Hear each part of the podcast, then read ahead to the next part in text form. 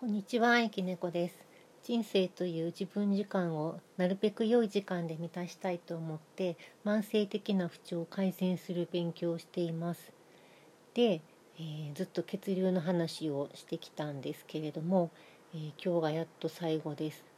えー血流改善には順番を守らなきゃいけなくって血を作る血を増やす血を流すっていう順番です。で今日はこの血を流すっていうことで血を流す肝になる静脈についての話をしていきます。はい、えー血管には動脈と静脈があってえ心臓から出た血液は動脈を通って全身に運ばれて静脈を通って心臓に戻っていきます。動脈っていうのは心臓に押し出された血液が勢いよく流れていくんですけどそれが毛細血管に入って、えー細胞とかに到達するして、えー静脈になると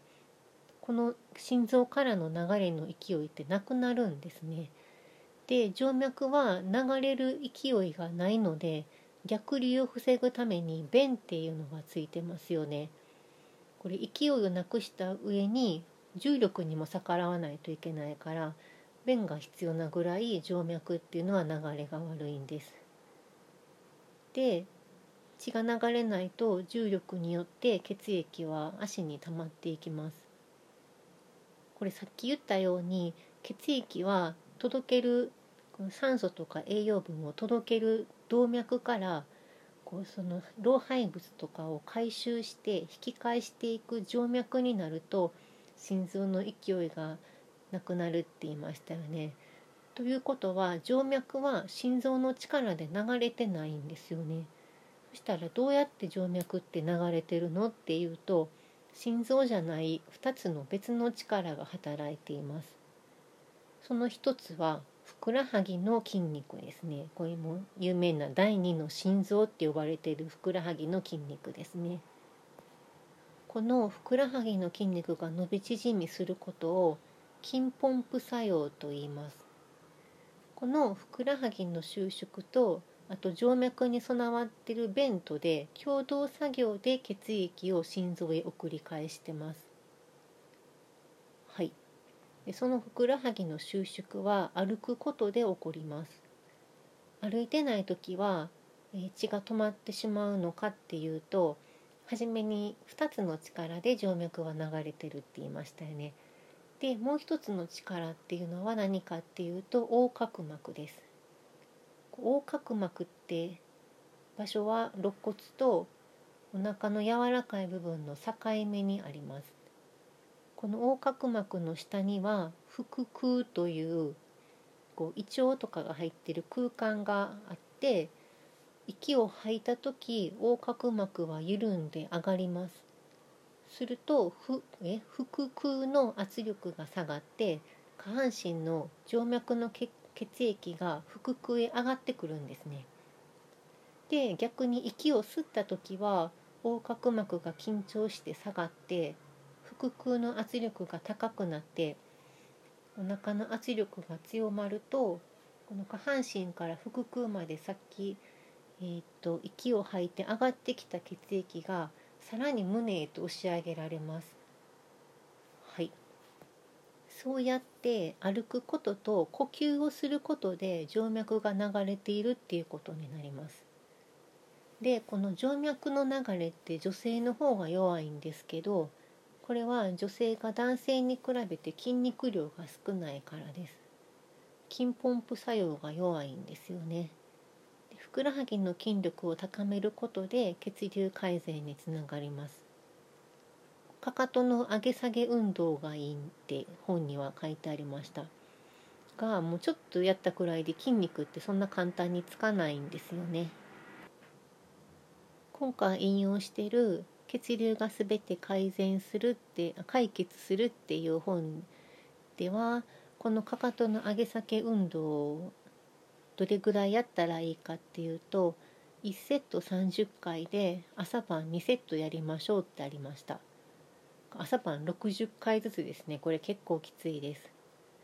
もうこれ以上上がらないくらい目いっぱいの上下運動をしましょう。これは書いてなかったけどこうひょいひょいひょいってちょっとしか上げてないのなんか筋肉つかないですからね。筋肉つけようと思ったらやっぱりしんどいんですよね。であとは歩くこと。これがないと筋力つけても血が流れませんので。で特に、え、歩き方でももを意識して高く上げると効果が上がるそうです。筋力弱いと静脈の弁も壊れやすくなるので壊れた弁はしかも治らないんですよね。でどんどん血液の押し上げ力弱まっていってしまうので早めに筋肉つけていきましょう。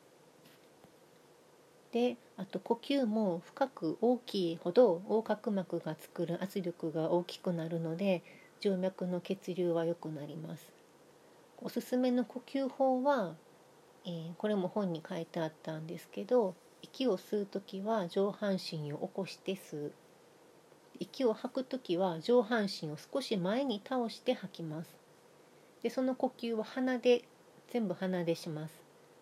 って書いてありました。であと寝てる時の腹式呼吸はとっても効果があるそうですね。寝てる時って歩いてないですもんね、うん、横隔膜だけで静脈を流してます。で人間ってもともと歩き回る動物だったので今みたいに何時間もずっと座っててっていうようにそれに体が対応するように作られてないんですよね。こう何時間もずっと座ってて平気な体じゃないんですよ人間って。で歩かないっていうことはこの第二の心臓が止まってるっていうことです。何時間もずっと座ってたらあのエコノミー症候群になりますよね。何時間か歩かなかっただけで血が流れず血栓ができてしまうんですよね。でこれはやっぱり私これはあの自分の個人的な考えなんですけど横隔膜よりふくらはぎの力の方が強いんじゃないかなと思いました。睡眠中って重力が邪魔しないから横になっているから腹式呼吸で十分なのかもしれないですよね。ちなみにふくらはぎって二足歩行する人間にしかないそうです。こうなんか立って歩くんだったら下にも心臓つけとこかっていう感じで進化したんでしょうか。そのうちなんか第三の心臓とかできるかもしれないですよね。さらにちなみになんですけどこの生物が生き物が進化するとかこうなんか新しい機能を増やす時体にね増やす時ってウイルスが原因やったりするそうですよ。なんかゲノムとかこの遺伝子の専門家の人がそう言ってました。勝手な想像でコロナ感染したはした人新機能とか身につけるかもしれないですよね。なんかその人本人じゃなくても遺伝とかで長い何十年もかけてとか、はい、勝手な想像ですけど。で話を戻して人間ってあそうこのもともと歩き回る動物であるっていうことこれねもし人間を作ったのが神様だったとしたらなんか今の人間の生活様式見て神様もびっくりですよねなんか何時間も座ったままでパソコン仕事とかゲームとかしてるとこう前かがみになっている姿勢って胸が圧迫されて大きな呼吸ができなくなっちゃうんですよね。でその仕事やゲームに集中してると緊張から呼吸が浅くなってしまいます。で座って呼吸が浅くなってしかもふくらはぎも動かないんで血の流れはかなり悪い状態ですね。なんかそしたらもう神様も「えー、あの頃は全然歩かへんし血が止まるんですけどどうしよう」っつってなんか人間がねギギギっつって調子崩していくみたいなのを勝手に想像するんですけどそう人間が肩こらして体だるくしてイライラしやすくなったりするんですよね血流悪いと。で他にもなんか薄毛とか肌のくすみとか肌の張り不足とかにも関わってくるのでこれらの不調がある方は是非この血流を改善するっていうことを参考にしてみてください。なんかタンパク質と鉄分とって夕食控えて胃腸を休ませてきれいに掃除して血を作ってで23時までに小腹すかせて寝て血を増やしてで最後歩くこととあと呼吸ですね。深い大きな呼吸で息を、えー、息じゃない血を流して自分率を上がるっていう人が増えたら嬉しいです。サプリとか飲んでも胃腸の調子が悪かったらその栄養分せっかく飲んだのに吸収できないですし